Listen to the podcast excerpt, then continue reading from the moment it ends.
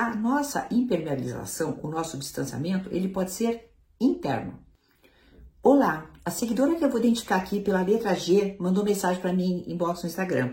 E ela diz: Sou separada, vai fazer três. Vivi uma relação de 17 anos com um narcisista manipulador, que grande maior parte das vezes me deixava sozinha em casa e saía, tanto com amigos quanto com amantes. Fui muito dependente emocional e financeira dele, temos dois filhos e por isso é muito mais foi difícil sair dessa relação.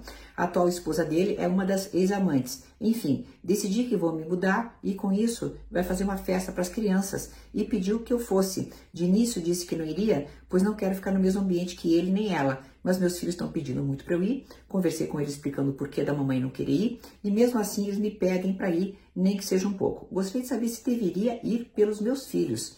Desde já agradeço pela atenção. Bem, querida, é, muitas vezes a gente é obrigado a conviver com pessoas narcisistas, em especial se há laços familiares, sejam eles de sangue, sejam eles de afinidade, sejam filhos em comum. O que, que a gente pode fazer nesses casos?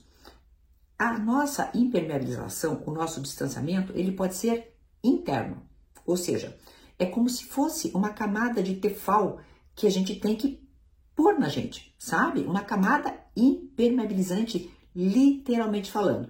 Você conviveu 17 anos com ele, já conhece o funcionamento, já sabe que provavelmente nesta festa ele vai querer demonstrar né, que ele está por cima da carne seca e vai querer te humilhar. Você já conhece todo o mecanismo. Mas, enquanto pai dos teus filhos, o que, que acaba acontecendo? Você tem essa relação. Quando você fala mamãe, eu já entendi então que os filhos são pequenos. Querida, vá até a festa impermeabilizada. Vai lá, come teus docinhos, teus salgadinhos, entendeu? Faz o que você tem que fazer de boa. Porque a pessoa mais feliz de toda aquela festa provavelmente vai ser você. Sabe por quê? Porque você sabe quem é ele e sabe que se livrou dele. Veja que fantástico. Então, é muito melhor ser, no caso, a ex do que a atual. Então vai lá, come o brigadeiro e comemora. Até uma próxima!